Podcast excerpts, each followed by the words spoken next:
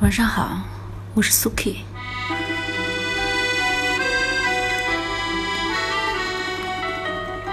今天我们来说一说，哪一刻你开始相信星座了？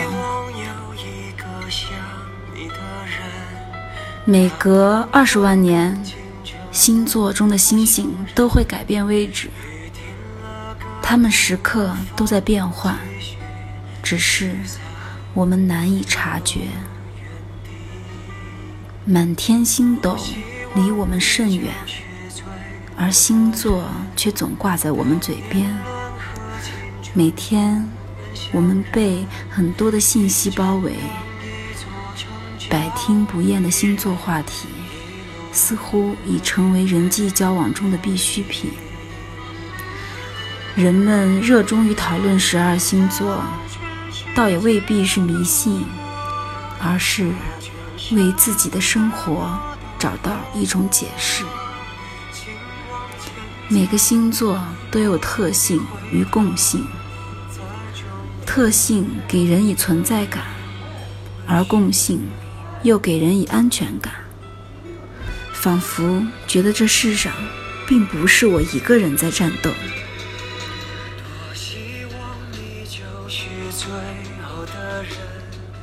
人们很容易去相信一种笼统的人格描述。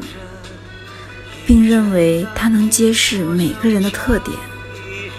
心理学上将这种倾向称为巴纳姆效应，而星座分析正是利用了这种心理，让大家觉得星座知识里描述的那个人是你自己。人们愿意将生日与星座对应起来，而水逆、锦鲤。则承担了人们生活中大多数的不满。迷恋星座的人，甚至对星座有着标签化的印象。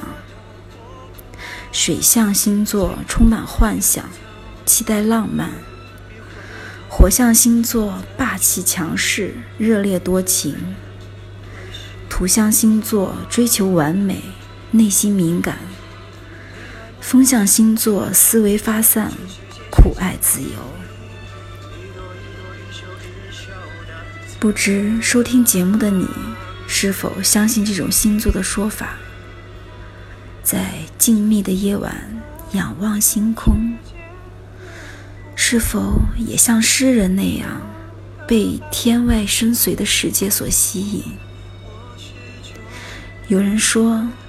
当一个人的星座跟我最不相匹配时，我会对星座知识将信将疑；可当我喜欢一个人，而恰好他的星座也跟我匹配时，我又立刻相信星座了。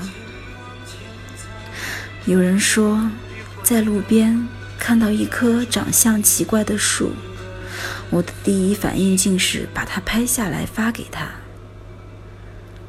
从那一刻起，我就知道自己早已沦陷了。等你的人会是我。